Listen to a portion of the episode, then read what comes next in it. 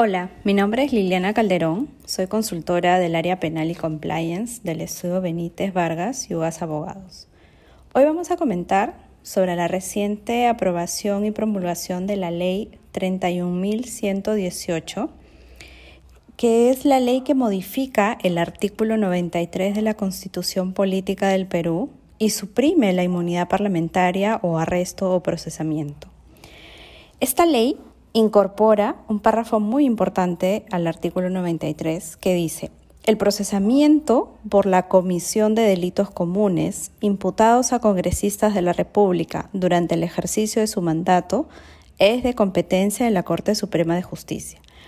Además, esta ley incluye una precisión que en el caso de comisión de delitos antes de asumir el mandato, el juez penal ordinario será el competente para procesar a dicho legislador. Como podemos ver, esta ley se va a aplicar a congresistas actuales y a los que sean elegidos en las siguientes elecciones congresales y presidenciales. Pueden ser arrestados o detenidos y procesados por los delitos extrafuncionales sin necesidad de autorización del Congreso.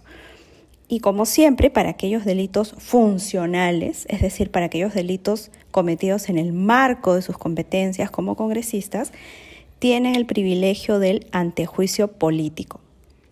Esto además significa que cualquier fiscal, vía autorización judicial, podría solicitar, por ejemplo, la detención de cualquier congresista con alguna investigación pendiente en el foro común dado que ya no van a gozar de inmunidad.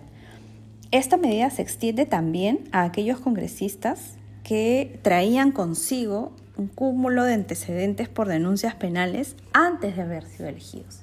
Es decir, ahora las reglas de juego cambiaron. Bueno, muchas gracias y espero que haya sido de su interés.